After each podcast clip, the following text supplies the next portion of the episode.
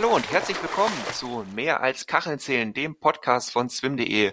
Mein Name ist Peter Jakob, ich bin der Chefredakteur von swim.de und mein heutiger Gast ist Leistungsschwimmer, aber nicht unbedingt in Delfin, Rücken, Brust oder Kraul, nein, er ist Rettungsschwimmer und zwar einer der schnellsten der Welt. Herzlich willkommen, Tim Brang. Hallo. Ja, Tim, schön, dass du da bist. Äh, ich habe es angedeutet, du bist äh, nicht einfach nur ein Rettungsschwimmer, sondern einer der schnellsten der Welt. Es gibt im Rettungsschwimmen Disziplinen mit, ja, wenn man nicht aus, dem Sp aus diesem Sport kommt, teilweise lustigen Namen. Äh, deine besten Strecken sind 100 Meter Retten mit Flossen, 100 Meter Retten mit Flossen und Gurtretter. Kannst du einmal erklären, was hinter diesen Namen steckt? Ja, die, die Grund, Grundprinzipien sind tatsächlich bei beiden Disziplinen ungefähr gleich. Ähm, ich starte mit Flossen, äh, schwimme in einem 50-Meter-Becken ans andere Ende vom Becken, äh, schnapp mir dann eine Puppe und äh, schwimme möglichst schnell zurück. Ähm, der Unterschied liegt daran, dass ich bei der einen Disziplin äh, eine halbvolle Puppe mit ne, in einen Gurtretter, hat man vielleicht schon mal am Beckenrand gesehen, äh, einklinken muss und dann zurückschwimme und bei der anderen Disziplin ähm, ohne Equipment bis auf die Flossen starte, äh, dann die Puppe vom Beckenboden aufnehme und damit zurückschwimme. Das, was ein bisschen schneller ist. Äh, diese Puppe, von der du sprichst, da sieht man auch schon, dass das wirklich richtiger Leistungssport ist, der aber auch an, sage ich mal, die natürlichen Begebenheiten angepasst ist. Die ist richtig schwer, oder? Ja, genau. Also die Puppe ist so, das genaue Gewicht kann ich jetzt gerade gar nicht sagen. Ich glaube, das sind so ungefähr 50 Kilo. Die simuliert aber eine 80 Kilogramm schwere Person. Also der, also eine durchschnittliche Person. Ähm, und die gilt es dann halt möglichst, möglichst schnell abzuschleppen. Das ist richtig harter Leistungssport. Du hast dich letztes Jahr für die World Games qualifiziert. Herzlichen Glückwunsch dazu. Das sind ja, man sagt gerne, das sind quasi die äh, Weltspiele der Sportarten, die es eben nicht bei Olympia gibt. Ich habe eben nochmal nachgeguckt, 110 Länder haben teilgenommen, 38 Sportarten, Billard war dabei, Aerobic, Orientierungslauf, aber eben auch Rettungsschwimmen. Kannst du uns ein bisschen äh, was von diesem Event, äh, Event erzählen? Was geht da ab? Da waren ja über 3000 Athleten am Start. Genau, bei den, bei den World Games äh, treffen sich quasi äh, die Sportarten, die weltweit weit verbreitet sind, äh, aber nicht im olympischen, äh, olympischen Kader quasi vertreten sind. Äh, ganz populärer, ganz populäres Beispiel dafür war zum Beispiel bis 2008 auch Triathlon. Äh, auch eine klassische World Games Disziplin. Ähm, und äh, ja, das gilt, wird immer im nacholympischen Jahr ausgetragen und gilt so als der größte Wettkampf oder für das größte Ziel, sportliche Ziel für die verschiedenen Sportarten, weil es, wie gesagt, auch alle vier Jahre ausgetragen wird. Ja, und letztes Jahr waren äh, diese Weltspiele oder die World Games waren in Birmingham in den äh, Vereinigten Staaten und Du hast zwei Medaillen gewonnen, Gold und Silber, jeweils über 100 Meter. Das ist das Größte, was man in deinem Sport erreichen kann, oder? Ja, genau. Ähm, Gold und Bronze habe ich geholt und das ist sicherlich, äh, ja, ist, ist, ich habe tatsächlich mit Bronze angefangen ähm, und da ist relativ viel schiefgegangen. Ähm, die Aufnahme von der Puppe, also auch ein technischer Aspekt, äh, der in unserem Sport eine große Rolle spielt, hat da nicht so ganz geklappt. Und das Rennen äh, lief technisch nicht so, wie ich es mir vorgestellt habe. Ähm, aber ich habe schon gemerkt, dass, dass die Leistung, dass ich fit war, dass das Tapern gut geklappt hat, äh, dass die Vorbereitung gut geklappt hat. Und umso schöner, umso größer war natürlich dann auch die Freude über, über die Goldmedaille, die ich dann am nächsten Tag äh, erringen konnte. Äh, wenn ich das richtig gelesen habe, gab es da Puppen, die ein bisschen anders waren, als du sie aus dem Training kanntest. War das letztlich der Grund, warum es nicht beim ersten Rennen nicht hundertprozentig geklappt hat? Ja, unter anderem. Also prinzipiell ist es so, dass die äh, Puppen, mit denen wir, mit denen wir schwimmen, diese Dummies äh, genormt sind. Und in den letzten Jahren ähm, wurde prinzipiell eigentlich ausschließlich bei allen großen Wettkämpfen ausschließlich die europäische Variante der Puppen äh, genutzt. Es ist aber, es ist offensichtlich so, dass äh, drei verschiedene Typen von Puppen äh, offiziell zugelassen sind vom Weltverband. Und äh, bei den World Games kam dann, ja, die, kam dann die kanadische Version der, der Puppen äh, zum Einsatz. Und ja, das hat tatsächlich auch unter anderem auch bei mir teilweise zu, zu Verwirrung gesorgt, äh, weil die Puppen natürlich auch ganz anders im Wasser liegen. Was, was heißt ganz anders? Aber schon äh, sich im Wasser in der, in der Strömung anders verhalten, als man es gewohnt ist. Und das natürlich auch ein Riesenaspekt ist bei der Disziplin. Ja, umso höher ist vielleicht dann auch das Ergebnis äh, zu bewerten. Also von mir aus wirklich äh, allergrößten Respekt, zwei Medaillen äh, bei den World Games. Bist du mit dem Ziel, Medaillen einzusammeln, äh, dahin geflogen?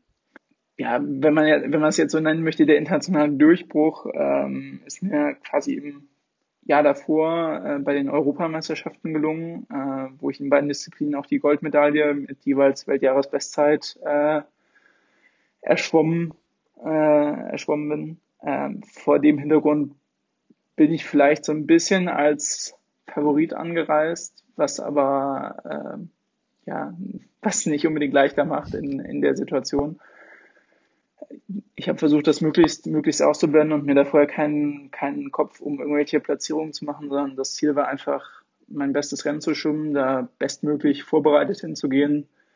Ähm, und das hat mit meinem Trainer da auch sehr gut, das gesamte Programm, was wir da aufgestellt haben, hat einfach sehr gut funktioniert. Und da hatte ich quasi die Sicherheit, dass physisch auf jeden Fall alles, äh, alle Gegebenheiten sichergestellt sind, um da um die Medaille mitzukämpfen ob man es glaubt oder nicht, du bist ja auch nicht der einzige Goldmedaillengewinner bei den World Games gewesen aus dem deutschen Team. Nina Holt hat in ihren Disziplinen gewonnen, äh, Jan Malkowski hat auch Gold geholt. Mir fällt aus der Vergangenheit noch Danny Wieg ein, mit dem ich äh, mal sprechen konnte, der auch sehr, sehr erfolgreich war. Warum sind die Deutschen so gut im Rettungsschwimmen? Man würde ja vielleicht erstmal an so typische Nationen wie Australien oder USA denken, also Länder mit langen Küsten, wo es viel Rettungsschwimmen äh, gibt. Warum sind die Deutschen da so stark?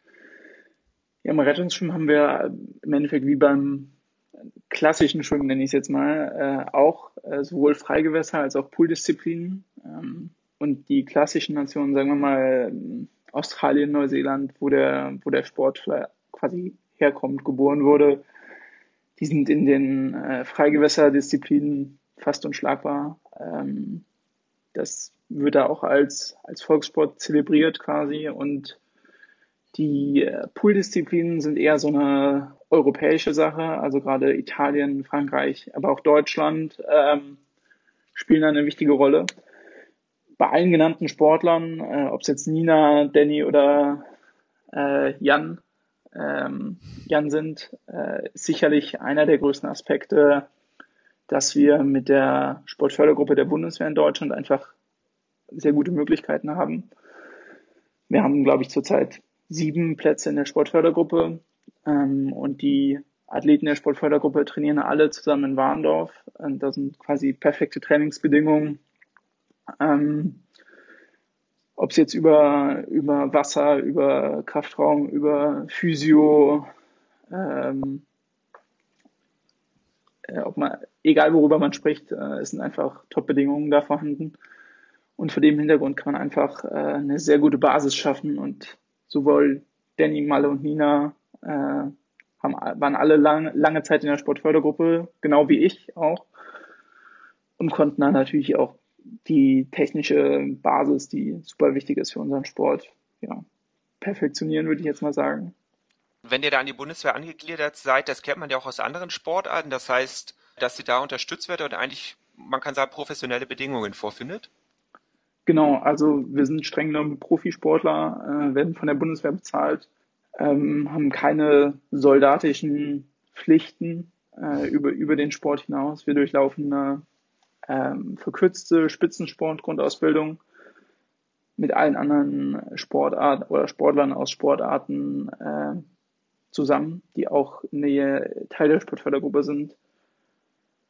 Genau, und haben dann halt dadurch äh, die Möglichkeit, uns voll und ganz auf den Sport zu konzentrieren. Was in Deutschland halt, äh, ich zeige jetzt mal ein bisschen auf Fußball und vielleicht so die Spitze des Radsports, haben, glaube ich, relativ wenige Sportarten in Deutschland die Möglichkeit, ähm, das über den Jugendbereich hinaus wirklich als Vollprofis zu betreiben.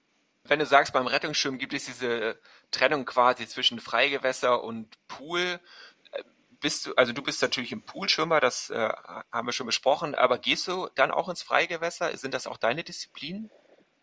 In der Jugend habe ich das tatsächlich auch gemacht, ähm, aber ich würde sagen, auf einem ja, Amateurlevel, ähm, weil es ist irgendwann, man wird jetzt auch einen Florent Monadou oder Caleb Dressel im Zweifel nicht auf die auf die fünf Kilometer draußen äh, draußen schicken. Äh, das sind einfach ganz andere Anforderungsprofile auch von den ja, energetischen Aspekten, von der Energiebereitstellung im Körper. Haben wir draußen in der Regel ähm, ausdauerndere, ausdauerndere Disziplinen, die in der Regel über fünf Minuten äh, Wettkampfdauer haben. Und im Pool, wie gesagt, meine, meine Hauptbelastung, die beiden 100 Meter Strecken, sind zwischen 44 und 50 Sekunden äh, absolviert. Ähm, da finden natürlich ganz andere energetische Prozesse im Körper statt. Von daher schließt sich das bis zu einem gewissen Grad auch gegenseitig aus. Ich glaube, eine Disziplin gibt es mhm. aber am Strand, bei der du auch nicht so schlecht bist, und zwar beim äh, Beachlauf. Wenn ich das richtig gelesen habe, hast du auch da eine Medaille gut, nicht bei den World Games, aber bei den Weltmeisterschaften. Ganz genau. Also ähm, wir haben, das ist, wir haben tatsächlich am, am Strand, äh, im Sand, äh, im Rettungsschwimmen auch Kurzzeitdisziplinen. Das ist einmal Beach Flags, äh, wo man quasi auf dem Bauch im, im Sand liegt und äh, dann eine Meute nach Stäben sprintet, nach dem Reisen nach Jerusalem-Prinzip. Äh, das klingt jetzt ein bisschen, ein bisschen banal, ist aber äh, gerade auch in Australien immer ein TV-Highlight. Ähm, wenn sich dann, keine Ahnung, zwölf Sportler nach, äh, nach elf Steiben äh, strecken. Und darüber hinaus halt noch den 90 Meter Beach Sprint, ähm, der quasi 90 Meter Sprint im Sand. Äh, und der wird auch als äh, 4x90 Meter Staffel ausgetragen. Und da hatten wir tatsächlich letztes Jahr äh, das Glück, den, den Erfolg, hat alles gut geklappt, äh, die passenden Athleten, um da die Silbermedaille bei den Weltmeisterschaften zu erringen. Das muss man jetzt natürlich in Relation stellen. Ähm, es ist so, dass beim Rettungsschwimmen das Team immer auf sechs Sportler begrenzt ist. Das heißt, man, jede Nation darf nur, beispielsweise in meinem Fall nur sechs männliche Sportler mitnehmen zu den Weltmeisterschaften. Ähm, dadurch äh, muss der Bundestrainer oder die Bundestrainerin natürlich immer abwägen, wie man jetzt die Strecken verteilt. Das heißt, es gibt, es gibt sechs, Strecken, sechs Einzelstrecken im Pool, vier Staffeln im Pool, ähm, das gleiche Prinzip draußen.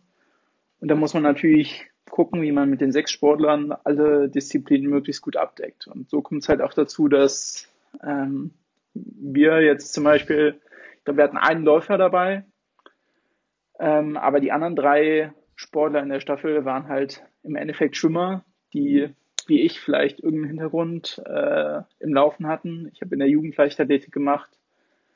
Ähm, es ist aber jetzt so, dass wir im Zweifel nicht mit, mit reinen Sprintern konkurrieren könnten, wenn, man das jetzt ja. so sieht, ja.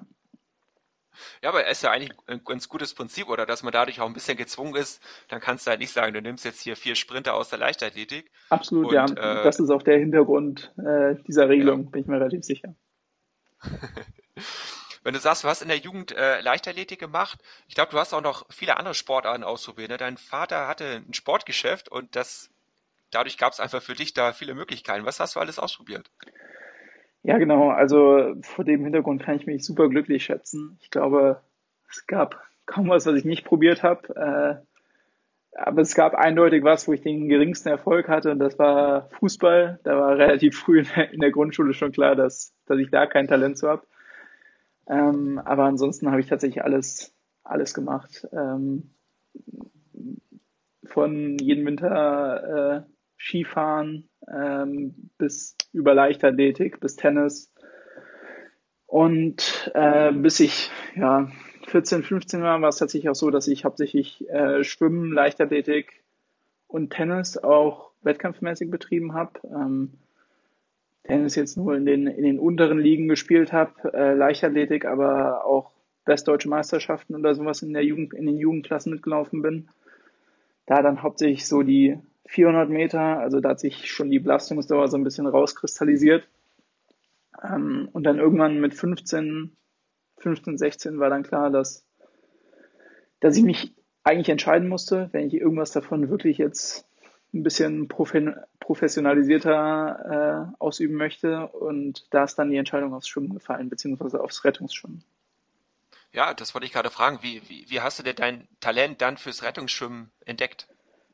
Ähm, ich habe tatsächlich bei der, bei der DLRG schwimmen gelernt. Also ich bin äh, auf dem Land in einem kleinen Dorf in der Eifel aufgewachsen und der nächste Schwimmverein war einfach eine DLRG. Da haben mich meine Eltern hingeschickt, da habe ich schwimmen gelernt.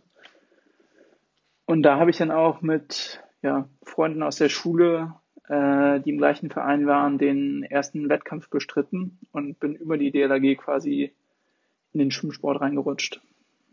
Also du hast dann direkt mit solchen Disziplinen, wie du sie jetzt immer noch machst, angefangen oder gibt es da im Jugendbereich an, andere Dinge, die man da macht? Genau, im Jugendbereich gibt es äh, gibt's andere Disziplinen, weil man kann jetzt schlecht äh, irgendwelche 10-, 12-jährigen Mädels äh, eine 80 Kilogramm Puppe durchs Wasser schleppen lassen. Das würde, glaube ich, nicht gut enden. Das sind eher so Disziplinen wie, ich weiß gar nicht mehr, was wir früher gemacht haben. Ich glaube dann sowas wie 25 Meter Kraul und 25 Meter Rückenlage Beine oder sowas. Also das war schon so, wurde schon kombiniert. Ähm, aber es war noch nichts mit Puppe oder sowas. Das kommt dann, glaube ich, erst wenn ich mich nicht vertue, ab der Altersklasse 15, 16. Ähm, genau. Also würde dann äh, die Disziplin im Jugendbereich wechseln. Ja. Äh, jetzt habe ich mal so eine blöde Frage, die wahrscheinlich nur einer stellen kann, der nicht aus deinem Sport kommt. Äh, wärst du auch in echt in der Lage, einen Menschen aus dem Wasser zu retten?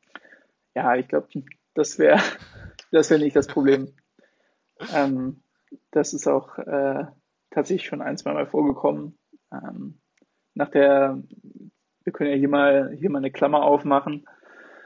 Äh, nach, dem, nach dem Abitur bin ich tatsächlich in, in Vorbereitung auf die Sportfördergruppe, die dann ziemlich genau ein Jahr nach dem Abitur anstand, äh, habe ich ein halbes Jahr Trainingsaufenthalt in Australien gehabt. Habe da auch beim Schwimmverein, äh, sowohl beim Schwimmverein als auch beim Rettungsschwimmclub mittrainiert. Und da ist es bei den, bei den Rettungsschwimmclubs äh, so, dass die auch immer meistens einen eigenen Strand haben, den die bewachen müssen. Ähm, und da ist die Auflage, dass man äh, sowohl das sogenannte Bronze-Medaillen macht, was Rettungsschwimmer, also ein Rettungsschwimmerabzeichen quasi ist, ähm, als auch eine bestimmte Anzahl von Wachdiensten ähm, absolvieren muss meistens am Wochenende oder während der Ferien dort äh, auch täglich. Und genau, in Australien ist das Meer natürlich ein bisschen, bisschen unberechenbar, unberechenbarer, als wir es vielleicht hier in Europa kennen. Und da kommt es durchaus vor, dass man mal ein paar Leute aus dem, aus dem RIP ziehen muss, aus einer Strömung, äh, die das aus eigener Kraft nicht mehr schaffen. Also ich würde sagen, die, die Rettungsfähigkeit äh, ist auf jeden Fall da gewährleistet. Ja, ja, äh, kannst du ein, zwei Sachen, ein, zwei Dinge dazu erzählen? Was, was ist da passiert? Hast du die aus der, so einer starken Strömung dann rausgezogen oder wie lief das ab?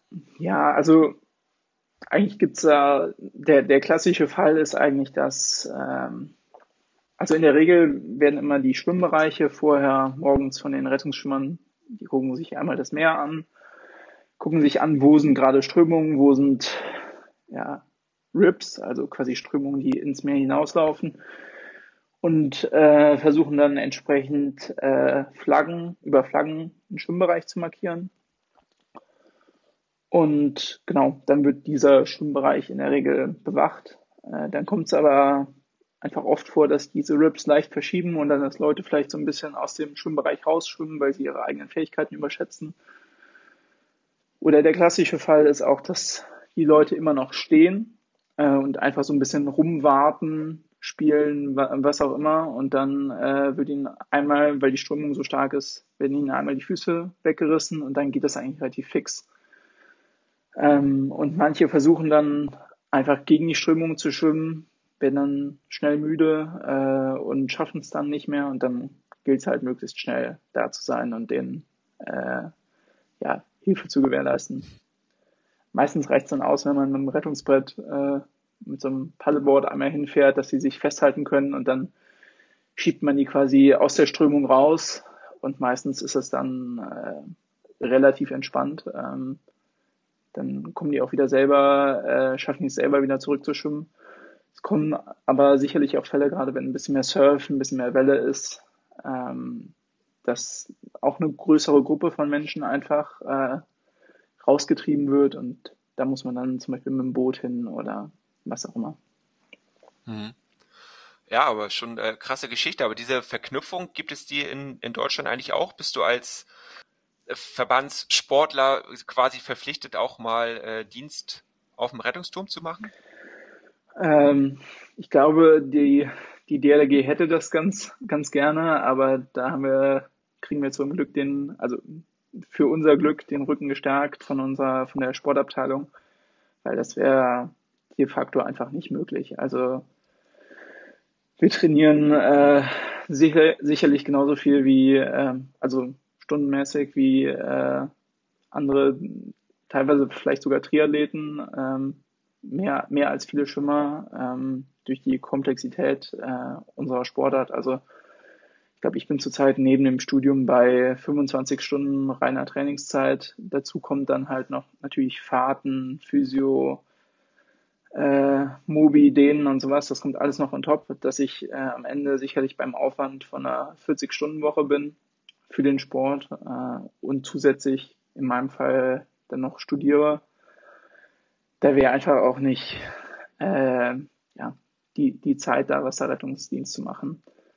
Und dann kommt natürlich auch noch dazu, dass es in Deutschland gerade die, äh, wäre es gerade die Sommersaison zum Beispiel, wo das, äh, wo das greifen würde und da unsere Weltmeisterschaften oder Europameisterschaften allgemein die Höhepunkte in der Regel immer Ende des Sommers beziehungsweise in den September rein stattfinden, äh, ist der Sommer natürlich auch eine super wichtige Vorbereitungsperiode, wo jede Stunde Training zählt. Ja, also da kommen auch richtig viele Trainingsstunden äh, zusammen. Du hast es gerade gesagt, äh, du warst in der Sportförderkompanie in äh, Warendorf, bis jetzt in Köln. Äh, wie organisierst du dein Training? Bist du dann immer in einem DLRG-Verein, in einem Schwimmverein oder wie, wie handelst du das? Ja, man muss leider sagen, dass äh, die Strukturen der typischen DLRG-Vereine jetzt nicht auf, auf den Leistungssport ausgelegt sind. Ähm, da findet man im Zweifel zu, oder findet man zumindest keine passende Trainingsgruppe. Das heißt, wir hatten ja eben die Namen Danny und Nina äh, schon genannt, Danny Wieg und Nina Holt. Ähm, die machen das im Endeffekt ähnlich wie ich. Also Danny hat immer in Wiesbaden beim Schwimmverein mit trainiert. Äh, Nina Holt ist jetzt äh, zurzeit, glaube ich, in Magdeburg in der Trainingsgruppe. Ähm, und ja, wir da das eigentlich ganz gut zusammenpasst, Rettungsschwimmen und Schwimmen, der Großteil ist ohnehin klassisches Schwimmtraining, äh, sind wir einfach, äh, finde das größte, der größte Teil des Schwimmtrainings einfach im normalen DSV-Verein statt.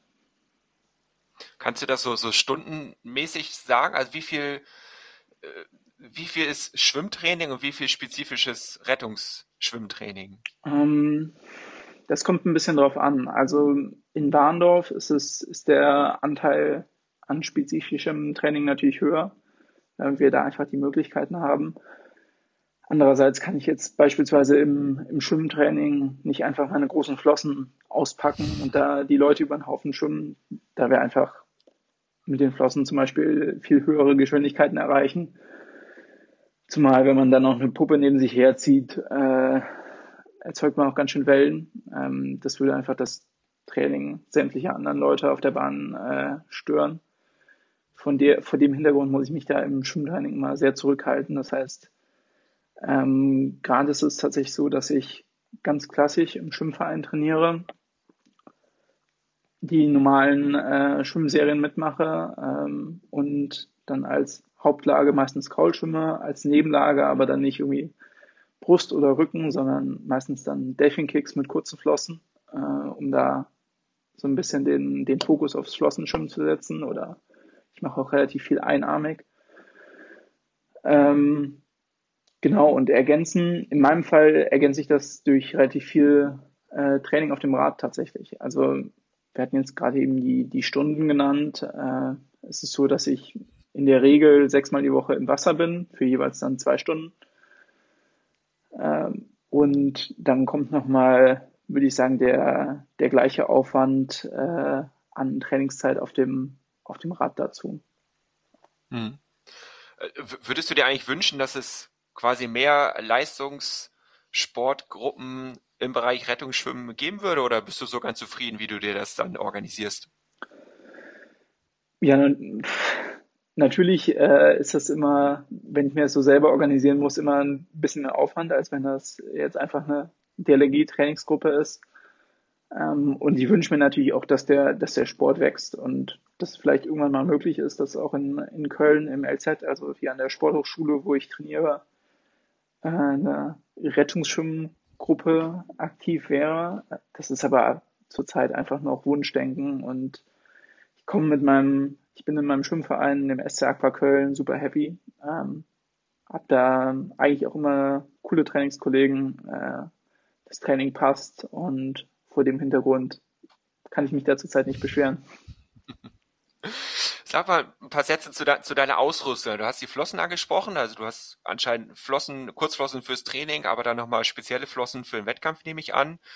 Ähm, es gibt die Puppe, es gibt einen sogenannten Gurtretter. Was, was gehört noch alles mit dazu? Ja, also an Equipment hast du jetzt eigentlich alles gesagt. Ähm, am wichtigsten sind da sicherlich die Flossen. Also das ist die Flossen sind im Endeffekt die gleichen wie beim, wie beim reinen Flossenschwimmen. Die schwimmen ja hauptsächlich mit den Monoflossen und wir haben auch, unsere Flossen sind ähnlich aufgebaut, das heißt äh, handgefertigte Fußteile und dann ein relativ großes, steifes Blatt, äh, meist aus Glasfaser oder Carbon. Und äh, genau, werden alle individuell auf, auf Bestellung angefertigt an den Fuß und sind leider auch relativ teuer. Ähm, genau, die sind im Endeffekt unser wichtigstes Hilfsmittel. Die Gurtretter sind, äh, ja, dienen als Auftriebshilfe, ähm, haben einfach den Ursprung, dass man damit äh, relativ einfach, äh, dass sie nicht stören, wenn man zu einer Person, die gerettet werden soll, hinschwimmt und dass sie einfach ausreichend Auftrieb für die, für die Person als Hilfe äh, gewährleisten, dass man da nicht selber noch, äh, dass man sich selber darauf konzentrieren kann, dann die Person oder in meinem Fall den Dummy äh, ans andere Ende zu ziehen oder aus dem Wasser zu ziehen und dann nicht noch irgendwie ja, mit dem Auftrieb kämpfen muss. Gerade diese Gurtretter, die sind ja unheimlich groß, aber und du, du hast ja beim, beim Start schon äh, quasi umgewickelt und springst dann vom Startblock mit dem Gurtretter ins Wasser. Nervt das nicht unheimlich? Ja. also, wie gesagt, ähm, für die, für die Zuhörer, ich, um hier mal ein Bild zu zeichnen, wie das, wie das Ganze abläuft. In der Regel, äh, wie ich schon anfangs erwähnt habe, äh, müssen wir 50 Meter zur, zu der Puppe, zu dem Dummy hinschwimmen. Mit Flossen ist es einfach so, dass man sich unter Wasser äh, beim Tauchen einfach deutlich, deutlich schneller fortbewegt, ähm, als wenn man jetzt klassisch Kraul mit Flossen schwimmen würde oder sowas. Einfach dadurch, dass man eine geringere Angriffsfläche dem Wasser bietet. Ähm, und das ist leider auch mit Gurtretter der Fall. Also man ist einfach schneller und äh, wenn man taucht. Und dadurch müssen wir, was heißt müssen wir, aber in der Regel tauchen wir mit dem Gurtretter, der darauf ausgelegt ist, über 100 Kilogramm schwere Personen über Wasser zu halten, tauchen wir unter Wasser äh, bis zur Puppe. Und äh, das zieht natürlich sehr viel, sehr viel Energie, benötigt sehr viel Kraft. Ja, aber du hast die, die Zeiten ja vorhin erwähnt, 44 bis 50 Sekunden bist du ungefähr unterwegs. Das entspricht ja in etwa dem, was die schnellsten Männer über 100 Meter Freistil äh, brauchen. Aber man muss dabei immer bedenken, du hast zwar Flossen an, aber schwimmst du mit einem Arm und ziehst dann noch eine, eine Puppe hinter dir her. Also das sind schon echt äh, wahnsinnige Geschwindigkeiten, die, die da äh, entstehen. Es gibt auch eine Disziplin, ich glaube, das ist jetzt nicht unbedingt deine beste Disziplin, aber da muss man sich unterwegs die Flossen anziehen. Genau. Ähm, genau. Also das stelle ich mir auch äh, wirklich extrem vor und auch äh, extrem hektisch, dann in der Situation, wo es echt um Sekunden geht, da noch Flossen anzuziehen. Ja, ja das ist äh, 200 Meter Super Lifesaver, äh, ist der äh, interessante Name. Genau, und da zieht man sich äh, nach 100 Metern äh, ohne Flossen dann die Flossen an. Äh, das ist auch einfach ein sehr technischer Aspekt. Da äh, gibt es auch eine sehr große Streuung. Äh, da kann ein Rennen durchaus äh, gewonnen oder verloren werden. Und das muss natürlich auch trainiert werden wie viele andere Aspekte. Bei mir ist dann zum Beispiel eher das, das Einklinken der Puppe in den Gurtretter oder die Aufnahme der Puppe vom Beckenboden, die, die geübt werden. Aber genau, ist sehr weit gestreut. Ich stelle es mir einfach unheimlich frustrierend vor, wenn du vielleicht im Wasser der Schnellste bist und dann äh, nicht gewinnst, weil du nicht schnell genug in deine Flossen reingekommen bist. Absolut. Ähm, und hier müssen wir, also es fängt schon bei banalen, banaleren Sachen an, beispielsweise bei den 200 Meter Hindernis, was im Endeffekt den 200 Meter Freistil entspricht, äh, nur dass pro 50 Meter zwei Hindernisse im Wasser hängen, die man untertauchen muss. Auch das ist einfach ein technischer Aspekt, der, der nicht zu vernachlässigen ist. Also gerade Australien oder Neuseeland, die haben dann gerne mal im nacholympischen Jahr ihre Olympia oder Schwimmer aus der Olympia 4x200 Freistilmannschaft oder, oder ähnlichem äh, mit zu den World Games genommen oder mit zu Weltmeisterschaften. Und die haben eher in den seltenen Fällen äh, um, die, um die Medaillen äh, mitgekämpft, weil das einfach ein technischer Aspekt ist, der auch im Training, äh, im Training geübt werden muss. Hm. Wie wie, wie wäre es denn andersrum? Wäre es für dich quasi denkbar, äh, beim Schwimmen anzutreten und sich für Olympische Spiele zu qualifizieren? Äh, ja, wenn, wenn, ich ehrlich bin, äh, habe ich damit, äh, ja, liebäugelt ist vielleicht der falsche Ausdruck, aber ähm, ist das natürlich als junger Sportler immer auch das Ziel. Äh, Olympische Spiele sind sicherlich so in allen, äh, in allen Sportarten ähm, ja, der, der höchste Wettkampf, das höchste Ziel. Ähm, und klar, wenn ich deutsche, ja, ich bin deutsche Jahrgangsmeisterschaften oder sowas, 100, 100 Kraul äh, geschwommen und äh, da war natürlich auch immer das, das, das Ziel, äh, sich vielleicht irgendwann mal, irgendwann mal in die Bereiche vorzustoßen. Da ist es aber so, dass ähm, ich vielleicht, ja, ich weiß nicht, ob man das jetzt aufs, aufs Talent schieben kann, auf die, äh, auf die körperlichen äh, Begebenheiten oder sowas, dass das dann irgendwann realistisch nicht, äh, nicht mehr in Frage kam. Also es ist ab einem gewissen Spar Bereich, glaube ich, in vielen Sportarten so, dass einfach so eine, äh, ja, vielleicht auch genetische Grenze gegeben ist. Ähm, ich werde wahrscheinlich, äh, wahrscheinlich nie die 100 Meter Freistil unter 50 Sekunden schwimmen, so in, in den Bereich, äh, werde ich schon kommen, aber damit qualifiziert man sich nicht, äh, qualifiziert man sich nicht für Olympia. Ähm, andererseits kann ich sicherlich, äh, habe ich sicherlich deutlich mehr Power in den Beinen. Also bei den letzten Weltmeisterschaften waren zwar auch zwei Olympiaschwimmer dabei, ähm, den, ähm, die können dann beispielsweise bei den Flossendisziplinen einfach nicht mithalten. Oder auch die, die Werte, die ich jetzt bei Kaderuntersuchungen vom DOSB, die jährlich verpflichtend sind, äh, Werte, die ich da auf dem Fahrrad trete. Äh, also ohne, ohne da jetzt überheblich klingen zu wollen, aber ähm, da weiß ich auch, dass da äh, kein, kein Schwimmer in Deutschland so in die, in die Bereiche vordringt, äh, einfach von den Leistungswerten von den Beinen her. Dafür muss ich dann einfach akzeptieren, dass ich, ob es jetzt äh, die, die, die mangelnde äh, ja, die mangelnde Effizienz der Arme ist oder wie auch immer, dass ich einfach nicht äh, als Olympiaschwimmer irgendwann am Start stehen werde. Wie in so vielen Sportarten muss man sich ja letztlich auch irgendwann entscheiden und spezialisieren und dann geht halt meistens nur das eine und das andere klappt dann vielleicht nicht. Ähm, wie, wie ist das momentan im, im, im Rettungssport? Also viele Sportarten, die zum Beispiel bei den World Games vertreten sind, die haben ja doch irgendwo den vielleicht geheimen oder auch öffentlichen Traum, irgendwann doch olympische Disziplin zu werden. Wie, wie ist das momentan beim Rettungsschwimmen? Träumt ihr auch davon, das irgendwann Teil von Olympia zu werden? Ja, sicherlich. Äh, das ist sicherlich der, der größte Traum aller nicht-olympischen Sportarten. Beim Rettungsschwimmen, äh, wenn ich da richtig über die Gerüchteküche informiert bin, äh, kann das tatsächlich schon 2023 der Fall sein. Allerdings dann äh, nicht in den World Games Disziplinen, in den Pool Disziplinen, sondern tatsächlich in den äh, Ocean Disziplinen über einen kleinen Shortcut. Und zwar wird die ausrichtende Nation die ja immer eine gewisse Freiheit in der, in der Wahl der Disziplinen, in der Auswahl der Disziplinen hat. Äh, in dem Fall dann nämlich Australien. Äh, vermutlich die Freigewässer oder einige Freigewässerdisziplinen äh, olympisch machen für das Jahr. Was aber vermutlich nur für, für dieses eine Jahr gelten würde. Ähm, also da ist noch ein langer Weg ja. zu gehen und ich werde das leider nicht mehr mitbekommen. Ja, ich bin insgeheim schon am Rechnen. 2032 müsste das soweit sein. Du bist jetzt 25 Jahre alt, dann wärst du 33. Ist das ein Alter, in dem man im Rettungsschwimmen noch äh, aktiv ist? Es gibt durchaus Leute, die dann noch aktiv sind, aber ich müsste ja dann quasi von den Pooldisziplinen auf die Freigewässerdisziplinen umschulen. Äh, und ob ich da dann das äh, entsprechende Level, der Anspruch wäre natürlich dann auch, um Medaille mitzukämpfen, ob ich dann das entsprechende Level noch in der Zeit erreichen könnte, äh, sei jetzt mal dahingestellt. Gut, vielleicht blicken wir nicht ganz so weit in die Zukunft, aber in zwei Jahren schon finden die nächsten World Games äh, dann in China statt. Kann man davon ausgehen, dass du versuchen wirst, deine Titel und deinen Titel dort zu verteidigen?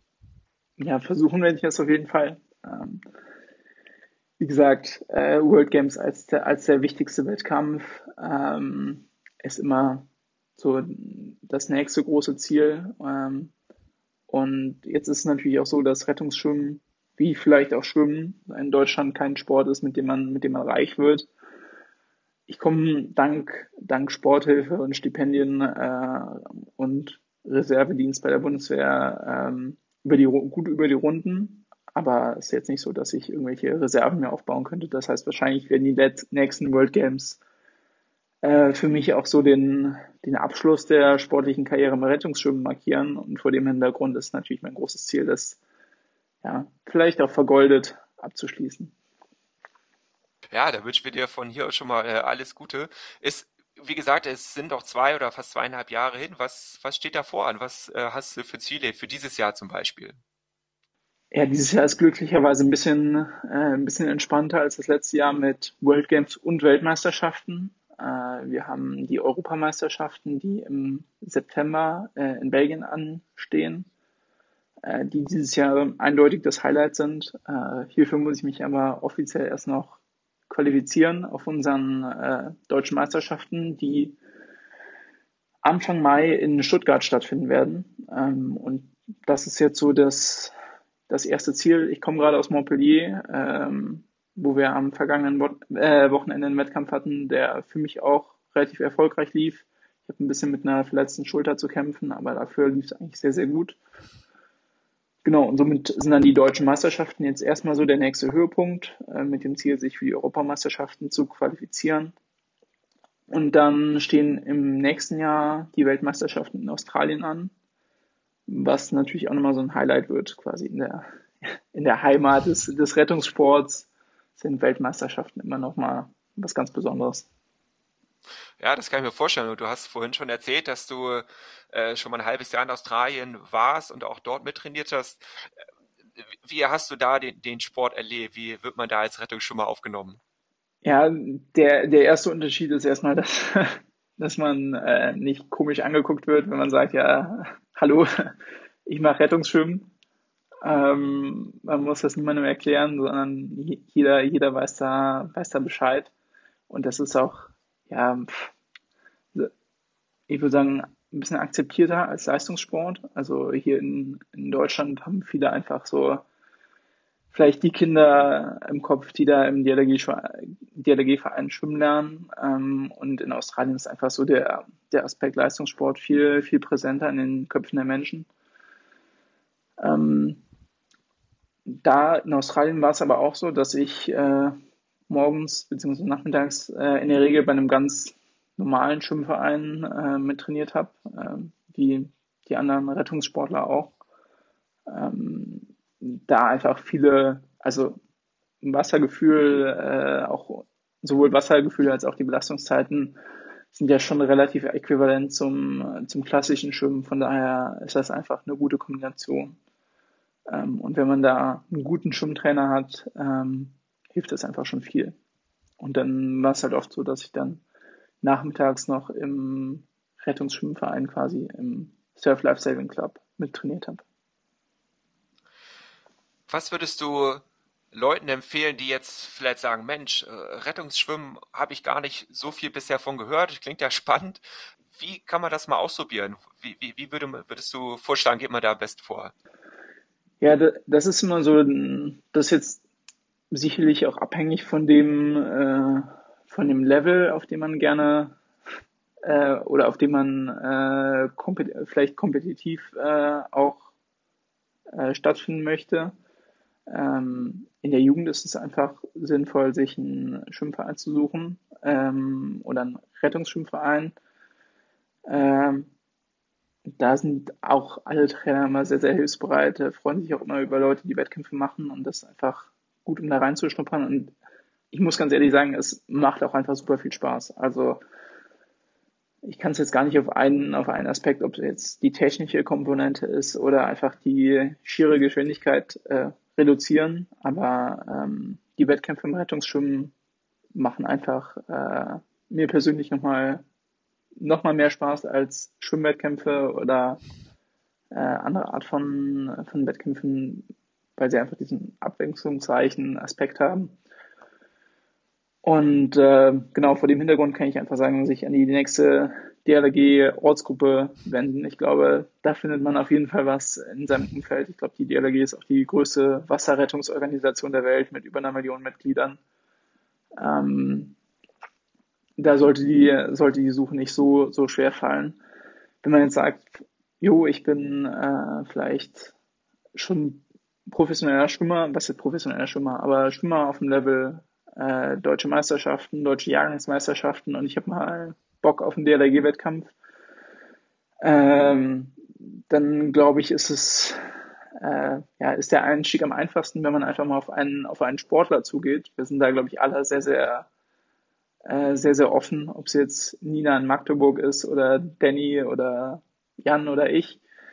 Ähm, ob man jetzt über Instagram schreibt oder, oder wie auch immer, äh, ich glaube, das ist einfach so der, der unkompliziertere Weg, da einfach in die Strukturen zu finden, weil ich kenne das selber jetzt auf der Suche nach einem Schwimmverein, man ruft beim Schwimmverein an und dann kommt erstmal, ja, hier, hier ist die Masters-Trainingsgruppe oder sowas und das ist vielleicht nicht so das, äh, das Level, was man gerade, also was man, was man beabsichtigt. Ähm, und vor dem Hintergrund sollte das der Fall sein, dass man selber wirklich kompetitiv unterwegs ist, einfach der persönliche Kontakt ist da sicherlich am schnellsten. Ja, und wenn man ein gewisses Niveau erreicht, kommt man offensichtlich auch ganz schön äh, durch die Welt. Du hast gesagt, Montpellier war jetzt gerade letztes Jahr USA, dann Australien in naher Zukunft bei den, bei den Weltmeisterschaften. Also ich finde das äh, sehr, sehr beeindruckend, was, was, was du machst, was dieser Sport macht und auch so, wenn man Videos von euch sieht oder auch bei Instagram, die Bilder sind ja echt beeindruckend. Ist das, eigentlich ist es so, so gerade so Instagram, ist das für, für, für dich wichtig als Sportler, dich da auch zu präsentieren? Ja, ich muss, äh, muss sagen, ich nutze es wahrscheinlich nicht so, äh, nicht so intensiv, äh, wie es vielleicht gut wäre für Medienpräsenz, wie auch immer, ähm, weil ich da selber auch einen relativ hohen Anspruch habe an das, was jetzt schön aussieht oder professionell wirkt. Äh, und ich auch irgendwie so, ich habe immer so vielleicht so ein bisschen ein Problem, mich selber jetzt in, in Szene zu setzen. Äh, ist immer entspannter, wenn man da eine, äh, bei Weltmeisterschaften äh, oder Großevents äh, jemanden dabei hat, der, da, der das professionell übernimmt, äh, weil ich glaube, Professionalität ist da einfach, äh, ist einfach sehr wichtig, um auch den Sport so darzustellen, wie er ist, nämlich einfach sehr professionell äh, als Leistungssport. Ähm, aber natürlich ist es es ist einfach wichtig, dass man, äh, um Leute zu erreichen, zurzeit einfach das wichtigste Medium, glaube ich, in fast jeder Sportart. Also kann man pauschal beantworten, dass es schon, schon ein wichtiges Medium ist. Ja, also ich werde auf jeden Fall verfolgen, verfolgen, was du da machst und auch was du äh, bei deinen nächsten Wettkämpfen machst. Ich fand, das war ein äh, sehr spannender und toller Einblick in, in, in die Sportart Rettungsschwimmen. Vielen Dank. Tim Brang, dass du heute mein Gast gewesen bist hier bei Mehr als Kacheln zählen Podcast von swim.de. Und ja, wenn ihr mehr übers Schwimmen oder auch hin und wieder übers Rettungsschwimmen lesen wollt, dann könnt ihr das natürlich bei uns auf der Webseite von swim.de. Mein Name ist Peter Jakob. Ich sage an dieser Stelle Tschüss, bis zum nächsten Mal. Lieben Dank. Ciao, ciao.